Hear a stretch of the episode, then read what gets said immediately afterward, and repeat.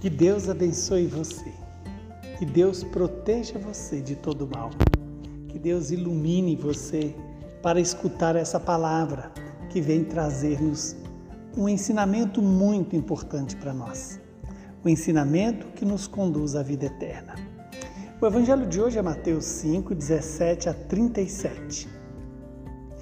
Naquele tempo, disse Jesus a seus discípulos: Não penseis que eu vim abolir a lei e os profetas? Não vim para abolir, mas para dar-lhe pleno cumprimento.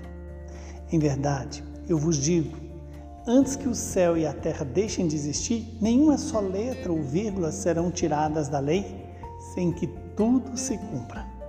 Portanto, quem desobedecer a um só destes mandamentos, por menor que seja, e ensinar os outros a fazerem o mesmo, será considerado menor no reino dos céus. Porém, quem os praticar e ensinar será considerado grande no reino dos céus. Porque eu vos digo: se a vossa justiça não for maior do que a justiça dos mestres da lei dos fariseus, vós não entrareis no reino dos céus. Vós ouvistes o que foi dito aos antigos: não matarás. Quem matar será condenado pelo tribunal. Eu, porém, vos digo: todo aquele que se encolerizar contra o seu irmão será réu em juízo. Quem disser ao seu irmão, patife, será condenado pelo tribunal. Quem chamar o irmão de tolo será condenado ao fogo do inferno. Portanto, quando tu estiveres levando a tua oferta para o altar e ali te lembrares que teu irmão tem alguma coisa contra ti, deixa a tua oferta ali diante do altar e vai primeiro reconciliar-te com teu irmão. Só então vai apresentar a tua oferta. Procura reconciliar-te com teu adversário, enquanto caminha contigo para o tribunal. Senão, o adversário te entregará ao juiz, o juiz te entregará ao oficial de justiça e tu serás jogado na prisão. Em verdade eu te digo: dali não sairás enquanto não pagares o último centavo. Ouvistes o que foi dito: não cometerás adultério. Eu, porém, vos digo: todo aquele que olhar para uma mulher com o desejo de possuí-la, já cometeu adultério com ela no seu coração. Se o teu olho direito é para ti ocasião de pecado, arranca-o, joga para longe de ti. De fato, é melhor perder um dos teus membros do que todo o teu corpo ser jogado no inferno. Se a tua mão direita é para ti ocasião de pecado, corta-a e joga para longe de ti. De fato, é melhor perder um dos teus membros do que todo o teu corpo ir para o inferno. Foi dito também: quem se divorciar de sua mulher, dê-lhe uma certidão de divórcio. Eu, porém, vos digo: todo aquele que se divorcia de sua mulher e não a não ser por motivo de união ilegítima e irregular, faz com que ela se torne adúltera. E quem se casa com a mulher divorciada comete adultério.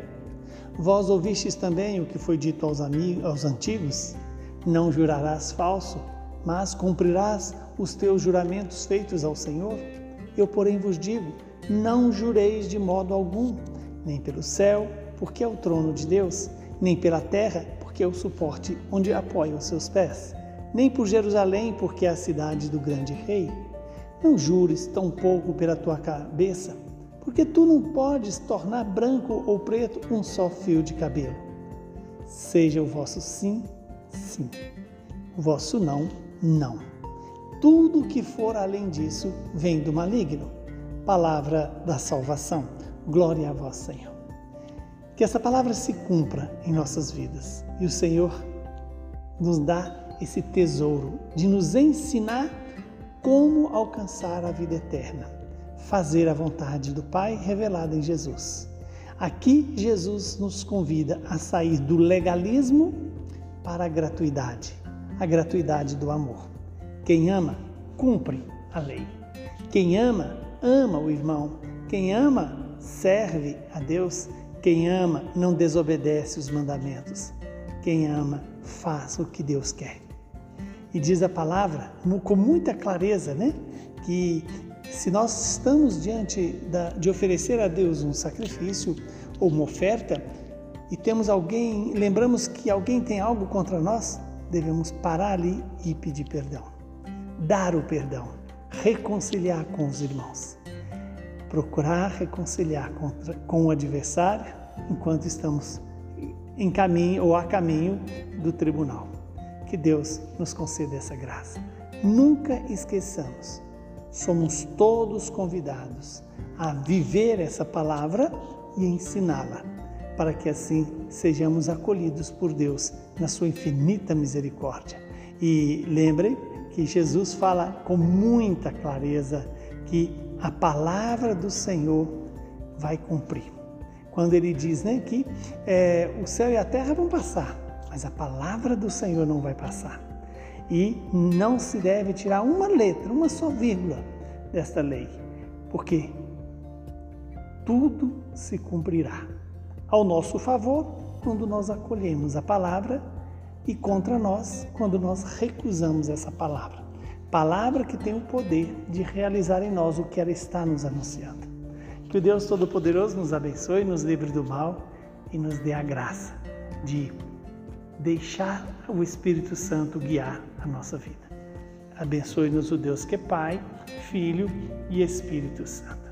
Saúde e paz para você e para toda a sua família.